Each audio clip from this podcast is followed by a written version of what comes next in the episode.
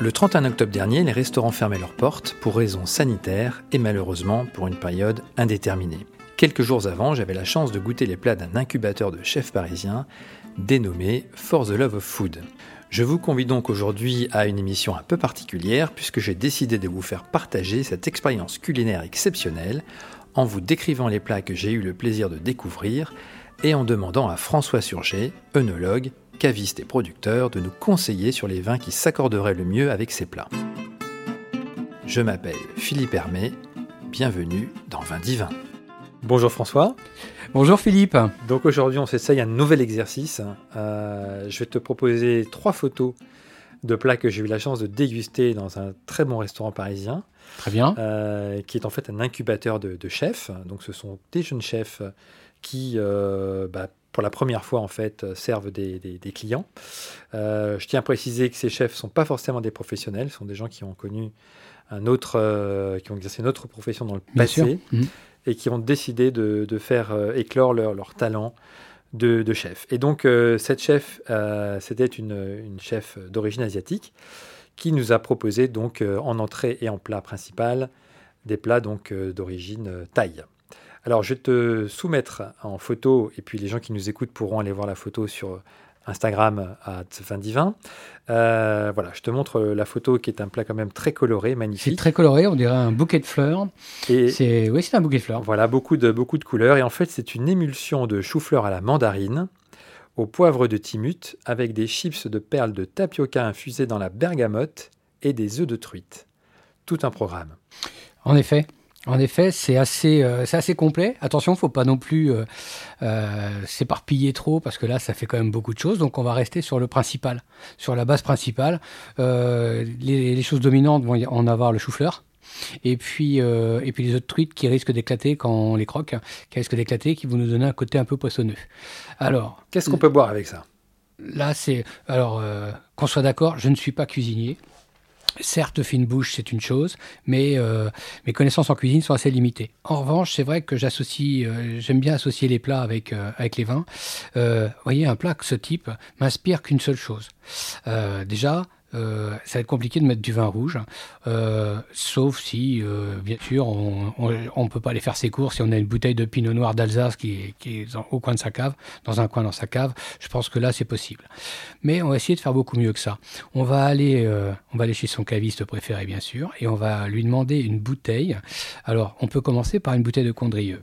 Ça, c'est vrai une bouteille de Condrieu ferait bien l'affaire, tout simplement parce que je vais avoir ce côté parfumé aromatique au départ, un léger grand final, mais ce que je veux, c'est vraiment le côté aromatique, et là, je vais l'avoir. Et je vais bien rivaliser et jouer avec le côté poissonneux des œufs. Je pense que là, pour moi, c'est vrai que c'est bien. Ça, fait une belle, une belle aventure gustative. Après, on peut faire euh, plein d'autres choses. Hein. On peut éventuellement, euh, pourquoi pas, je pense à certains, euh, à certains chardonnays, à certains chardonnays, vous voyez, mais j'irais plutôt sur des grands crus, notamment en Chablis, une côte de léchet, pas sur un premier cru, pardon, avec un côte de léchet ou un monde milieu, ou bien sûr un grand cru, mais bon on va se limiter par, par rapport aux frais. Je pense qu'un grand cru, un premier grand cru, ça, ferait très très bien l'affaire, avec notamment avec un côte de léchet ou un monde milieu. Et puis, euh, mais si j'avais à créer la surprise, je pense que j'irai chercher euh, dans le Languedoc-Roussillon. Euh, ils ont planté des, ils ont planté des vignes de Gewürztraminer et je pense que ce serait parfaitement adapté. Ils pourraient jouer avec le côté poissonneux des œufs et le chou-fleur s'y prête très bien. En plus avec les émulsions comme ça, je pense que ça viendrait, euh, ça viendrait un petit peu rivaliser avec tous les arômes que ça peut dégager et puis les cerner dans un seul goût. Je sais pas si vous voyez un petit peu ce que je veux dire. Ce que je veux dire, c'est que je veux essayer de limiter au maximum maximum euh, l'évasion des arômes de, ce plat euh, qui serait dommage pour, par rapport au vin. Et je crois que le Gewürztraminer que j'ai euh, que j'ai en tête, notamment dans le Languedoc, serait parfait. Alors on passe au plat suivant, préparé par la chef donc Joséphine, que je vais te soumettre, qui est également très coloré, un petit peu plus dans les, dans les orangés. En effet, j'ai l'impression de passer un examen, ça fait un peu flipper, mais bon, ça va. Ça va. Alors, il s'agit d'une purée à l'orange, patates douces rôties au gingembre, tataki d'espadon aux 5 épices, pickles d'échalotes confites à l'hibiscus. Bien. Alors, Alors, ça, c'est ça, c'est quand même très. euh, très sophistiqué. Là encore une fois, on est, on est sur la- le côté sophistiqué important. Euh, c'est. Je pense que là, il faudrait aller dans la simplicité, tellement c'est compliqué par rapport aux arômes. Euh, D'entrée comme ça, tout de suite, j'ai un vin qui me vient à l'esprit, que j'ai dégusté il n'y a pas très longtemps, qui ferait parfaitement bien l'affaire. C'est un. Euh, c'est à base de pinot noir, c'est un Sancerre de chez du Comte Lafont. Mhm. Je crois qu'on était sur 2016. Ce serait parfait pour aller avec ce genre de plat. Je m'explique. Euh, J'ai quelque chose d'assez frais encore en bouche, avec des fruits rouges un petit peu garnis, Euh, mais pas trop marqués, pas confiturés en tout cas. Euh, J'ai des arômes qui vont pouvoir rivaliser avec ceux de la patate douce, qui est souvent un petit peu moelleuse entre guillemets. Et je pense que le choix serait assez judicieux d'a- d'aller sur un Sancerre. J'ai cité le comte Lafont, mais il y en a d'autres. hein. Il y a des bourgeois, il y a des ch- choses, des gens comme ça qui font des Sancerres vraiment merveilleux. Je, si j'avais aussi à changer de région, j'irais sur euh, un vin de Bourgogne. Là, dans l'économie, j'irais sur un, un coteau bourguignon. J'ai goûté des coteaux bourguignons, notamment de chez euh, qui est, que je salue au passage, qui est, quelqu'un que j'adore, euh, et qui, fait, des vins tout à fait incroyables. Et il a un assemblage de, de gamay qui s'appelle, euh, je, je crois que ça s'appelle maintenant ça s'appelle la superbe. C'est, euh, je crois que c'est la superbe, si je ne me trompe pas.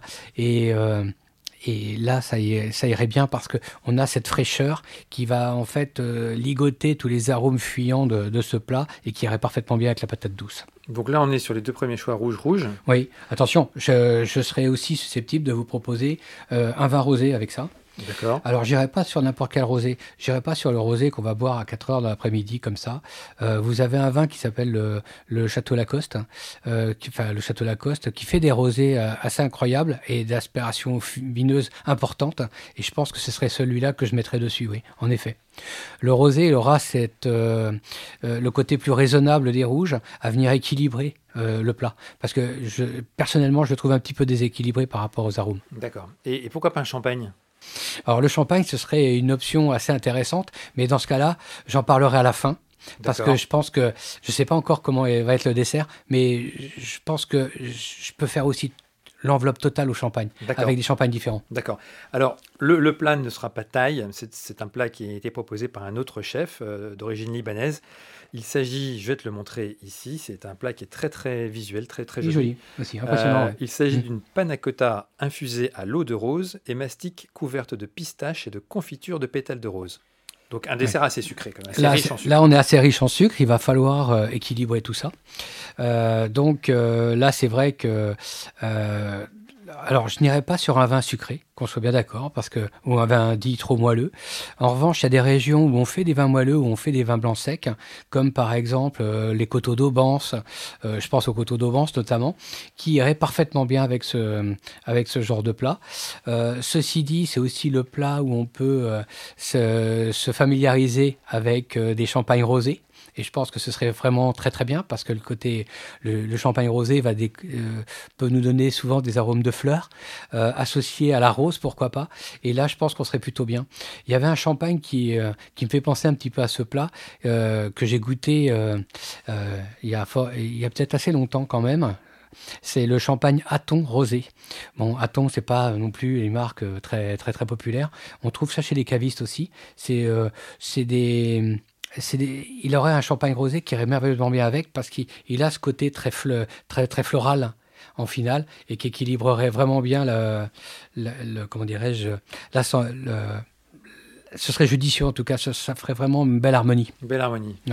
Alors en revanche, attention, maintenant euh, si j'avais euh, si, si j'avais la connaissance de tous ces plats au départ, euh, peut-être que je ferais quelque chose de différent. En premier lieu, je mettrais éventuellement un champagne, dit de extra brut ou quelque chose dans ce goût-là, Mhm.